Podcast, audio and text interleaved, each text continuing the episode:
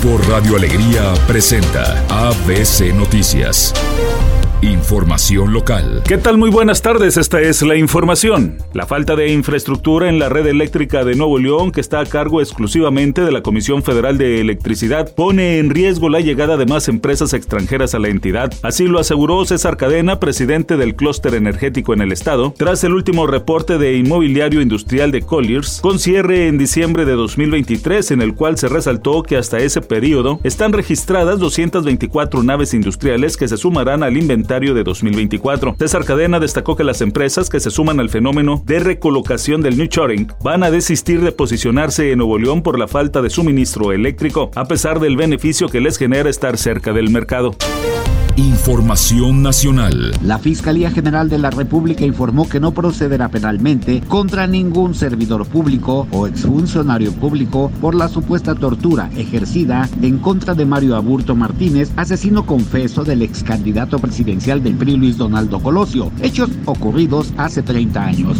Lo anterior, al vencer el plazo que fijó el juzgado segundo de distrito de amparo a la Fiscalía General, quien notificó al juzgador que no ha lugar al ejercicio de la acción penal porque no está probado que Mario Aburto haya sido torturado durante su detención y traslado de Tijuana a la Ciudad de México luego de cometer el asesinato de Colosio. Este lunes, Mario Aburto fue notificado de la resolución de la Fiscalía General. Sin embargo, esta no es definitiva, ya que el Ministerio Público tiene un punto de vista y una resolución, pero hay que esperar la reacción del homicida de Colosio y la respuesta de la Comisión Nacional de Derechos Humanos, órgano que exigió investigar la probable tortura contra Mario Aburto.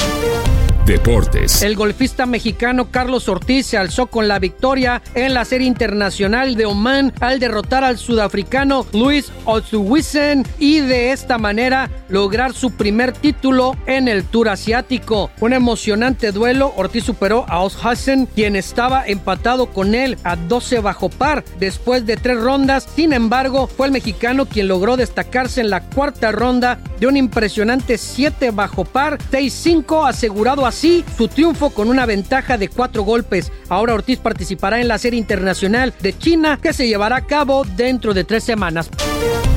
Espectáculos. El estado de salud del conductor del programa Ventaneando, Daniel Bisoño, sigue siendo delicado. Su pronóstico es reservado, continúa en tratamiento, está respondiendo favorablemente, sin embargo, aún no está estable. Por ello, tal parece que no le han dado a conocer la noticia del sensible fallecimiento de su mamá, aunque hay otras personas que aseguran que incluso estuvo acompañando las cenizas de su madre.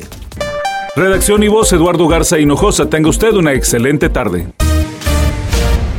Grupo Radio Alegría presentó ABC Noticias.